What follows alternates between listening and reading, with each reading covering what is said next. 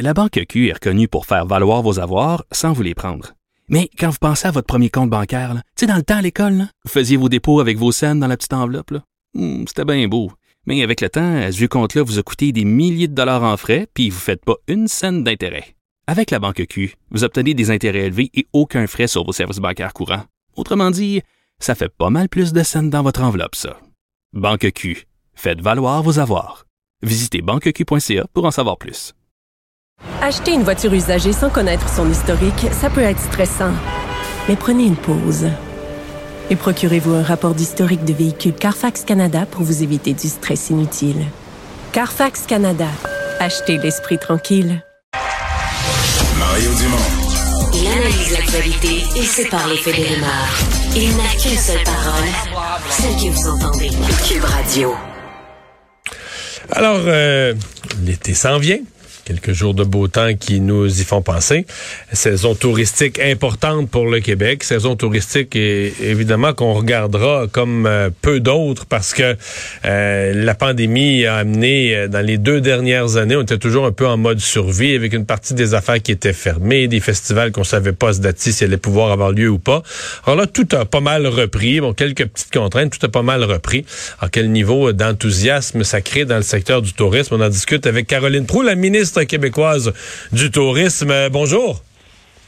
Bonjour à vous. D'abord, vous avez commencé, euh, comment ça, vous avez annoncé ce matin euh, 92 euh, millions de dollars. Euh, comment, comment ce partenariat ou comment cette aide aux associations touristiques régionales va les aider?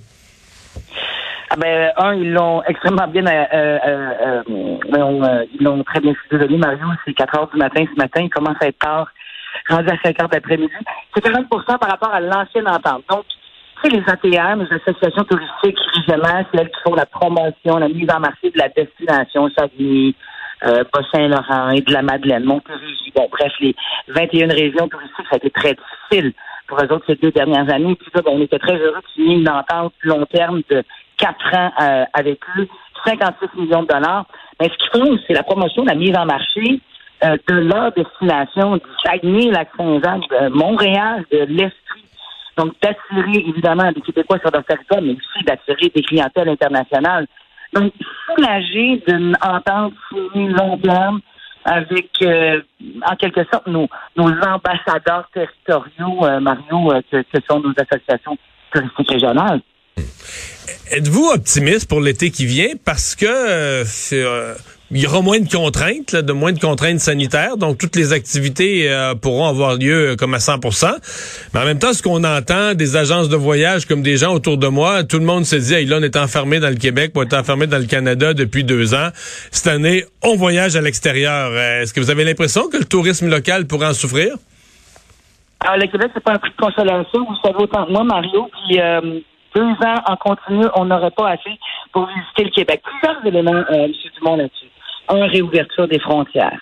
Deux, les croisières internationales qui reviennent depuis la semaine dernière pour la première fois en eau québécoise depuis deux ans. Rencontré du côté de, Saguenay-Lac-Saint-Jean, il y a des gens qui venaient du Texas disant qu'il fait déjà trop chaud au Texas qui choisissent le Québec. Autre élément, euh, il y a beaucoup de gens qui, durant la pandémie, vous en avez fait mention souvent durant vos émissions, qui ont acheté, par exemple, des véhicules récréatifs des chalets, euh, des motos marines, des côtes à côte. Ces gens-là vont vouloir rentabiliser leur actif et aller là où ils ont pas eu l'occasion d'aller ces deux dernières années. Et avec une autre ici, vous l'avez mentionné, il va y avoir des festivals, des événements. On va être en extérieur à partir du 14 mai. Il n'y a plus de port du masque, il n'y a plus de passeport sanitaire, il n'y a plus, vous les fameux enclos pour les festivals et les événements. Donc, tout ça tombe et ça permet donc euh, aux Québécois, en tout cas, qui ont fait des, des achats au cours des deux dernières années, tant qu'à moi, de rentabiliser leur actif. Donc, vous êtes confiante que c'est une grosse saison qui s'en vient? Oui, euh, déjà en, 2020, il y avait une bonne saison. 2021, là, juste pour vous donner une idée, euh, on est euh, allé chercher une hausse de 20% sur 2020 en termes de recettes touristiques. On était à 7 milliards.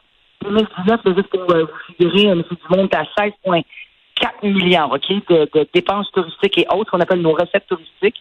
Donc, 2021, 20% plus, on est à 7 milliards.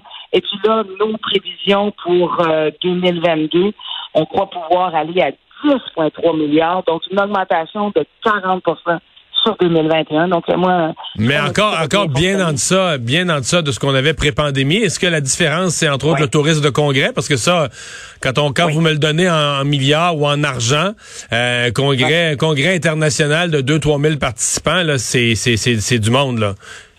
Ouais, mais ça, c'est réouvert, comme vous savez, euh, le, congrès. Puis là, on a rentré le ministère du Tourisme, on rentre des liaisons directes. Vous pouvez vous croire que Paris-Québec, l'aéroport international Jean Lesage, il n'y avait pas de vote direct entre Paris et Québec, la ville de Québec, qui est quand même le premier marché outre-mer du Québec. Donc ça, à partir du 21 mai prochain, donc on va pouvoir apporter des, et amener euh, des, des congressistes du côté euh, du côté du Québec. Moi, j'ai vraiment bon espoir que euh, oui, ça va être un peu plus long avec le tourisme d'affaires. Puis dès le départ de la pandémie, l'Organisation mondiale du tourisme a dit OK, l'année de référence 2019, c'est pas avant 2024 qu'on va va voir ça, ouais. Ouais, ouais, ouais, ça va être très long. C'est très long, mais on sent là, vraiment une énergie incroyable. On est dans une espèce d'Oscar des, des, du tourisme aujourd'hui. Ici à Québec, on est 550 personnes au Château Frontenac et on sent que les gens là, respirent en, en, enfin, là, sont, sont sortis de cette crise-là. Les, euh, les hébergements, euh, c'est une des choses à un certain point dans la pandémie où on s'est demandé euh, est-ce qu'ils vont survivre là? Bon, les restaurants ça n'a pas été facile, mais bon, il y en a qui faisaient de la livraison, il y, a eu, il y en a qui sont morts au combat malheureusement, mais on a gardé une belle restauration. Mais l'hébergement, c'était tough, entre autres dans les villes, plus de tourisme d'affaires, plus de tourisme de congrès, plus de tourisme international. Est-ce que vous avez l'impression qu'on a réussi à faire survivre une offre d'hébergement acceptable? Est-ce que le, parc d'hébergement s'est détérioré parce qu'on n'a pas rénové pendant ce temps-là? Est-ce qu'il y en a qui sont, je sais qu'il y en a qui sont fermés, qu'on a fait des appartements ou des condos, on a fait d'autres choses dans les immeubles, mais euh, votre vision de ce qui reste là ou de ce qu'il y a comme hébergement aujourd'hui? Ben, l'idée, c'était justement au début de la pandémie. On savait dès le départ, selon l'Organisation mondiale du tourisme, qu'avant 2024, ça allait être très difficile. Donc, l'objectif du ministère du tourisme, c'est un milliard 200 millions juste à tourisme qu'on a injecté là, en prêt, en garantie de prêt puis en subvention pure. Là.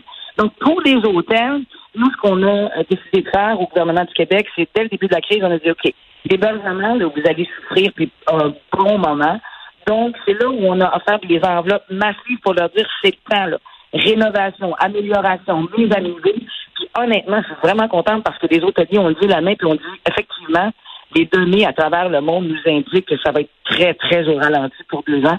On veut profiter donc pour euh, remettre à niveau nos, nos, infrastructures. Donc, vous me dites qu'il y a plusieurs hôtels, il y a plusieurs hôtels qui ont profité de la période totalement creuse pour rénover, donc qui vont être prêts à accueillir dans des lieux plus beaux que jamais les, les touristes cette année.